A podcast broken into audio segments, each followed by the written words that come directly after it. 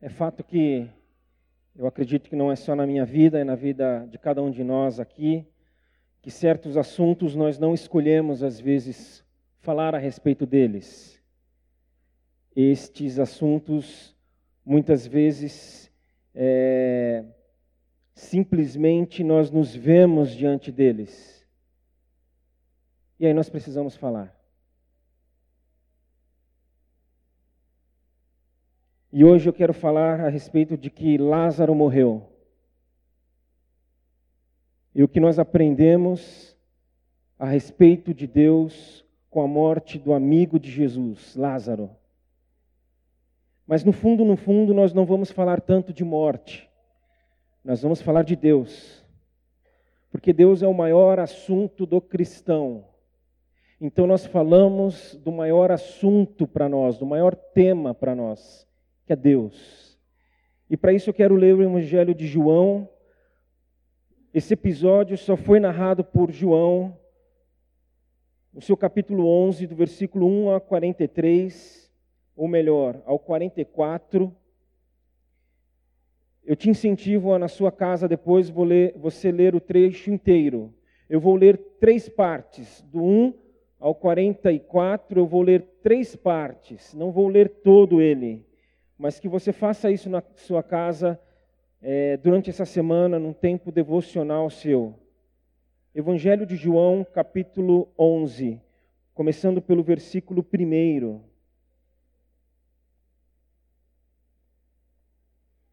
Havia um homem chamado Lázaro.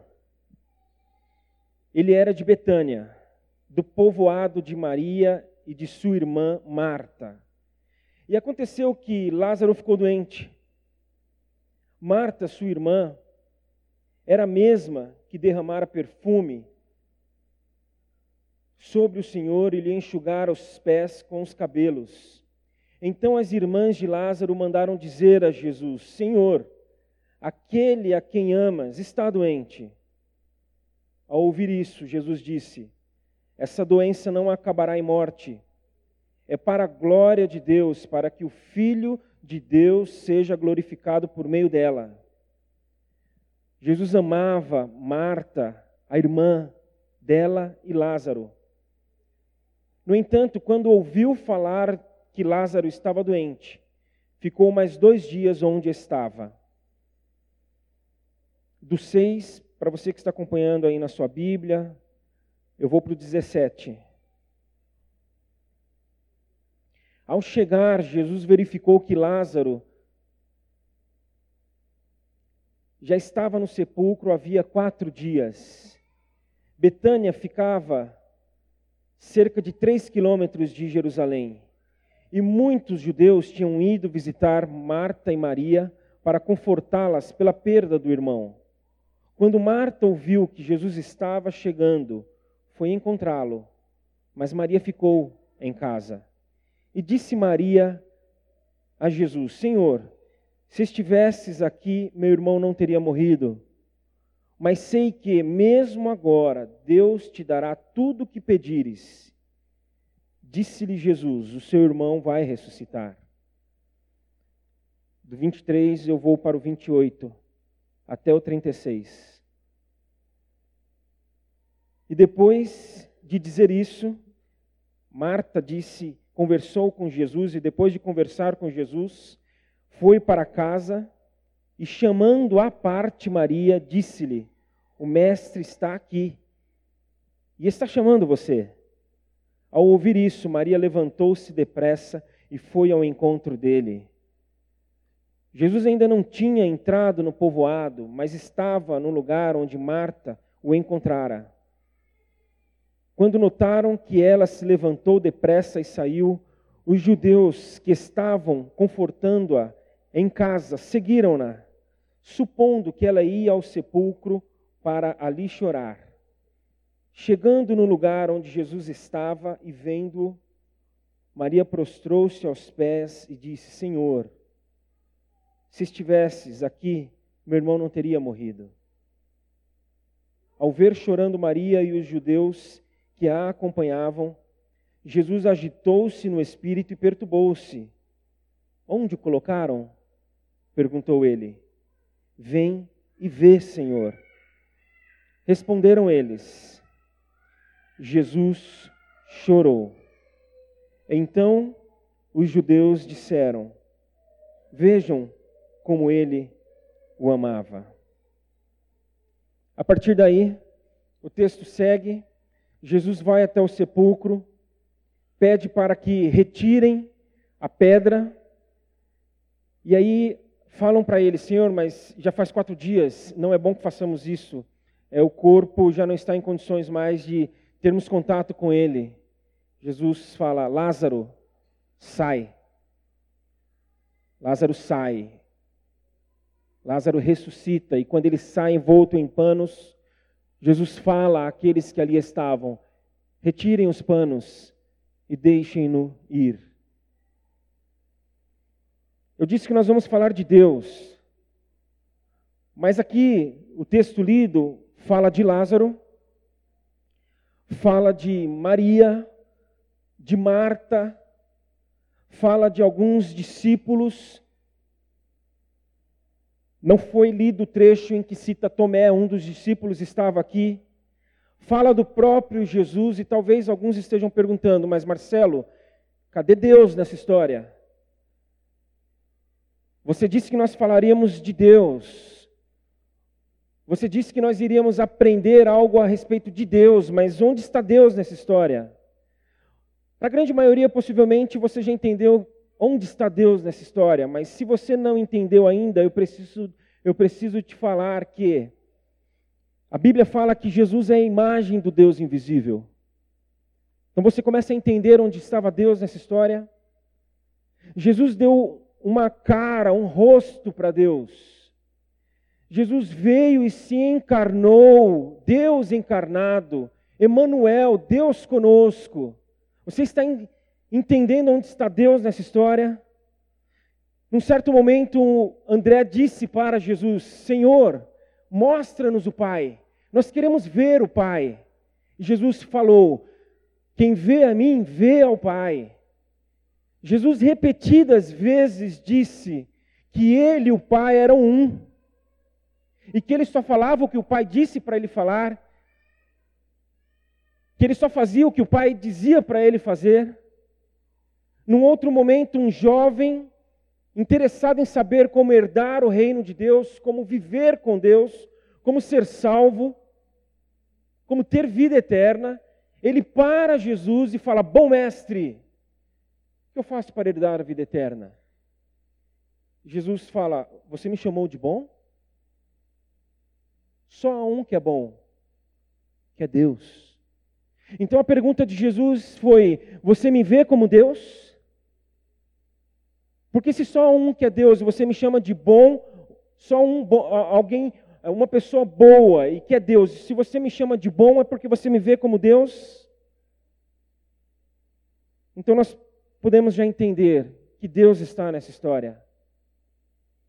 Ali, naquele contexto, vivendo aquela situação, lidando com tudo o que envolveu a morte de Lázaro, estava Deus. O Senhor do universo presente. O Criador de tudo e todos presente.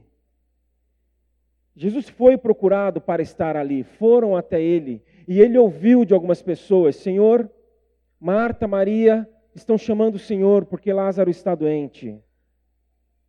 Deus estava acessível. Podemos buscá-lo. Deus vem ao nosso encontro. Ele tem interesse em nós. Jesus foi ao encontro de Marta e Maria, e o versículo 5 disse que Jesus amava Marta, Maria e Lázaro. E a Marta é a primeira a se encontrar com Jesus e conversa com Jesus. Eles conversam a respeito do que aconteceu, eles conversam a respeito da expectativa que ela tinha da chegada de Jesus, eles conversam a respeito das perspectivas futuras, eles conversam. E depois de conversarem, ela vai até Maria e fala: Maria, o Mestre está aí e ele quer te ver. Vá conversar com ele também, porque ele tem todo interesse em nós. E ao vê-lo, o texto fala que Maria prostrou-se. E o que eu posso dizer é que pode parecer estranho, mas os pés de Jesus é que é o, é o local de acolhimento. Os pés de Jesus. Inúmeros são as, os relatos, inúmeros são os relatos de pessoas que, diante do Senhor, se colocaram aos seus pés. Este jovem que eu acabei de citar, que queria saber como herdar a vida eterna, o texto fala que ele parou Jesus. Jesus estava partindo, ele para e se joga aos pés de Jesus, porque ele tinha um anseio para tirar uma grande dúvida. Outra parte, os evangelhos dizem de uma mulher pecadora, uma mulher que vendia o seu corpo, entra numa casa de um desconhecido onde Jesus estava e se coloca aos pés de Jesus, constrangida, porque ela queria uma mudança de vida. A narrativa da crucificação fala de um ladrão que falou: Senhor, lembra-te de mim quando entrares no paraíso, no teu reino. Ele se colocou aos pés de Jesus ali. Não, mas ele estava preso numa cruz. Mas ele se colocou aos pés de Jesus, porque se colocar aos pés de Jesus, eu não estou falando de uma posição, eu estou falando de uma postura de vida. E aí eu me lembro do pastor Davi Gomes, quando a história conta que ele foi pregar numa igreja como convidado. Tendo acabado de pregar, uma pessoa abordou ele, uma senhora, e falou: Senhor, Pastor, o senhor ora por mim? E ele disse: Oro. Só que a irmã ora primeiro, depois eu oro. E ela orou. Ou pelo menos ela pensa que orou. Porque ela acabou a sua oração e ele disse: Eu falei para a irmã orar primeiro, depois eu oro. Aí ela se ajoelhou, ela já começou a medir um pouco as palavras, falou algumas coisas, em nome de Jesus, amém. Ele disse: Eu falei para a irmã orar primeiro, depois eu oro. Aí ela foi para mais uma tentativa, e nessa tentativa ela começa a chorar, ela começa a se derramar, como cantamos, e quando ela acaba, ele disse: Agora eu posso orar. Porque eu acredito sim que Deus é esse Deus que diante dele nós podemos desabar, nós podemos nos despejar, nós podemos colocar toda a nossa inquietação, toda a nossa dúvida, toda a nossa tristeza, toda a nossa dor. Eu acredito que, inclusive, quem não chora uma vez na vida, pelo menos copiosamente diante do Senhor, se rasgando, sem limites, sem constrangimentos, é porque não encontrou o Senhor. Porque o que nós aprendemos a respeito de Deus com a morte de Lázaro, amigo de Jesus, é que Deus é um Deus que acolhe o nosso choro. Mas nós aprendemos mais. De que o Deus que acolhe o nosso choro, ele chora com a gente. Versículo 35, Jesus chorou. Ele perturbou-se, ele ficou comovido. E quando a humanidade chora, a divindade chora também. Porque aquilo que dói em nós, em nós, dói em Deus. Deus ele é empático, ele, ele não é indiferente. Semana passada eu disse que tudo aquilo que Jesus pregou, ele viveu. Então, quando Jesus fala para a gente, se alegrem com quem está alegre, é porque ele se alegra com quem está alegre. Então, quando Jesus fala para a gente, chorem com quem está chorando, é porque ele chora com quem está chorando. Mais de 20 anos atrás, eu já contei essa história aqui, no início de uma aula uma das melhores aulas que eu, Gláucia, tínhamos no seminário, o pastor Silas Moloshenko. Ele sempre fazia uma devocional antes da aula. Ele era um espetacular professor, mas mesmo assim sendo tão bom, ele nem precisava dar aula, porque só aqueles cinco minutos iniciais da devocional que ele fazia antes de começar a aula já valia pela aula toda. Mas chegou um dia ele falou: Eu não estou bem. Eu gostaria que alguém orasse por mim. E uma colega se levantou e orou. Eu não lembro toda a oração dela, mas eu lembro uma frase que ela falou naquela oração que eu nunca mais me esqueci. E vocês podem acreditar, talvez uma das frases que eu mais repeti nos últimos 20 anos para pessoas. Ela disse: Senhor, obrigado, porque o Senhor nos entende. O Senhor nos entende, Senhor. Estávamos no velório segunda-feira. E aí eu recebi um WhatsApp de uma pessoa falando, pastor, eu sei que eu estou pecando, mas eu estou bravo com Deus. Eu estou triste com Deus. Eu não estou conseguindo não ficar bravo e triste com Ele. Aí eu ia responder. Chegou pelo WhatsApp, eu ia responder pelo WhatsApp. Mas quando eu levanto a cabeça, a pessoa está a três metros de mim. Falei, vem cá, vamos conversar um pouco. Falei, primeira coisa, Deus nos entende. Deus nos entende. Então você pode ficar bravo com Ele, você pode ficar triste com Ele, porque isso não é pecado. E aí eu contei para essa pessoa que alguns anos atrás, quando morávamos em São Paulo ainda, quer dizer, já morávamos aqui, mas muito tempo antes, morando em São Paulo, ainda convivemos com um casal. Acompanhamos um casal e já estando aqui uns três anos atrás, recebemos a notícia de que ela faleceu. Ela teve o seu bebezinho na segunda-feira. No sábado, ela voltou para o hospital passando mal e morreu. Eu fiquei bravo com Deus.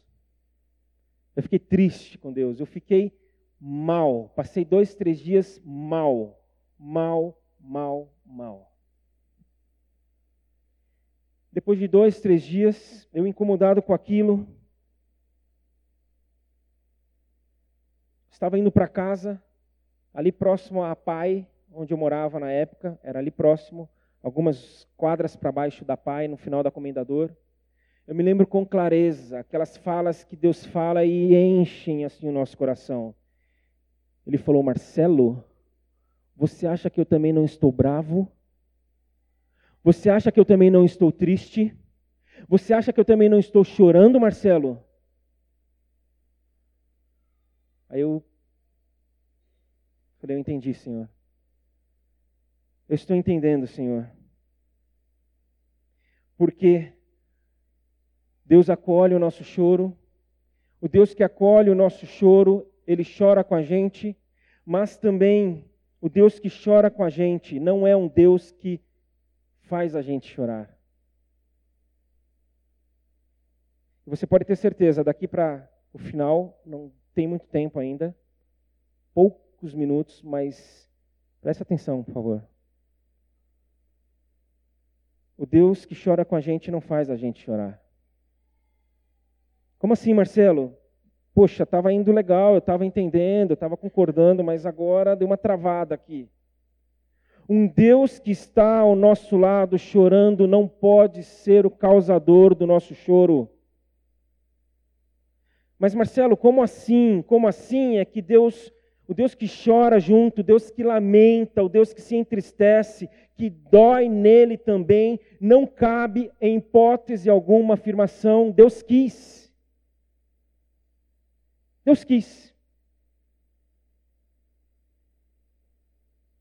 Diante da morte, nós não podemos falar, Deus quis. Porque Deus nunca quis a morte. Aliás, ele advertiu a respeito da morte. Ele chegou para o primeiro casal e disse: Se vocês se desconectarem de mim, se vocês virarem as costas para mim, se vocês tentarem ir sozinhos, se vocês não quiserem saber de mim nessa vida, vocês vão morrer. A morte vai entrar, a morte vai tomar conta nas mais diversas facetas e vai atingir todo mundo, e foi isso que aconteceu. Então, Deus que nos adverte a respeito de algo que Ele não quer, como é que Ele pode desejar que isso aconteça? A morte, a ruptura, a separação, a despedida nunca foi desejada por Deus. Porque nós não fomos criados para a morte, nós fomos criados para a vida. Jesus, ele disse: Eu sou o caminho, eu sou a verdade e eu sou a vida. Ele não quis Em quatro, cinco anos de guerra na Síria, uma Bauru foi dizimada, uma Bauru acabou. Deus não quis.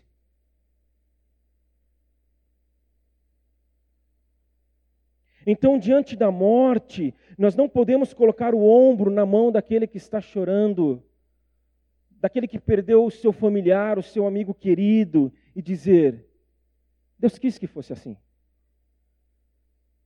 Porque se nós fizermos isso, enquanto nós colocamos a mão no ombro dessa pessoa, nós sentimos uma mão no nosso ombro, e é Deus colocando a mão no nosso ombro e falando: Eu nunca quis que fosse assim.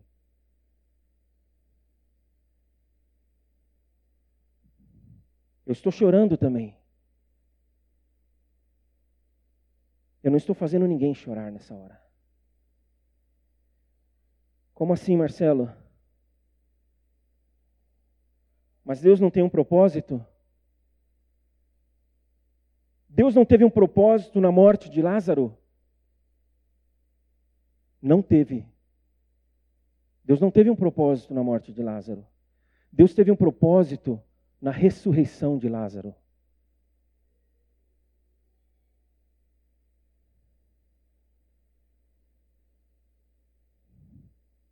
Os judeus criam que o Messias que viria deveria ressuscitar um morto, deveria ressuscitar alguém que estivesse morto. Os judeus criam também que as pessoas que morriam, o espírito delas ficava rondando por três dias após a morte.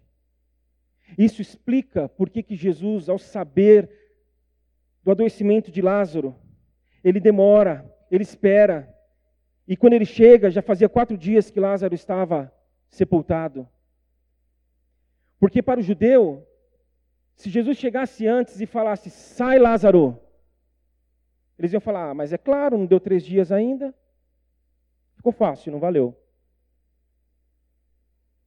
Então ele espera ele fala: sai Lázaro, porque ele não tinha um propósito na morte, mas na ressurreição de Lázaro. E o propósito dele, claro, no texto e em todo o evangelho e para toda a eternidade, é de que conhecessem a ele como Cristo. E o propósito do Senhor Jesus Cristo em tudo o que acontece é tirar proveito, é se aproveitar daquela situação de alguma maneira, por mais triste e dolorosa que seja, para que conheçamos mais a Cristo e para que sejamos mais parecidos com Cristo. Este sim é o propósito. Ele não faz a gente chorar, mas quando a gente está chorando, ele fala: Eu estou chorando com vocês. E eu quero aproveitar, de alguma maneira, mesmo em meio à dor, e fazer com que vocês se pareçam mais com Cristo para que inclusive assim vocês consigam enfrentar mais a vida, a dor, o sofrimento, o choro e a própria morte, porque da morte vocês receberão vida. Vida completa, que graças a Deus já começou, mas estando aqui, a gente sofre, mas a gente não sofre sozinho, a gente sofre com Deus que chora conosco. E que nós possamos chorar uns com os outros, certos de que ao nos derramarmos diante dele, ele nos acolhe. E nós vamos cantar isso mais uma vez. Nós estamos aqui outra vez, Senhor. Diante de Ti, nós abrimos o nosso coração, nosso clamor. Escuta, Senhor. Porque nós viemos nos derramar. Então, que você possa se jogar no colo daquele que vai te segurar que você possa se jogar aos pés daquele que vai falar para você: levanta, senta no meu colo. Eu quero te dar um abraço. Eu sei pelo que você está passando. Eu te entendo. Nós vamos juntos até o fim. Então cante. Cante. Enquanto você canta, ore porque ele nunca quis. Então aquilo que ele nunca quis um dia vai acabar, ele vai por fim, para a glória dele e para o nosso bem.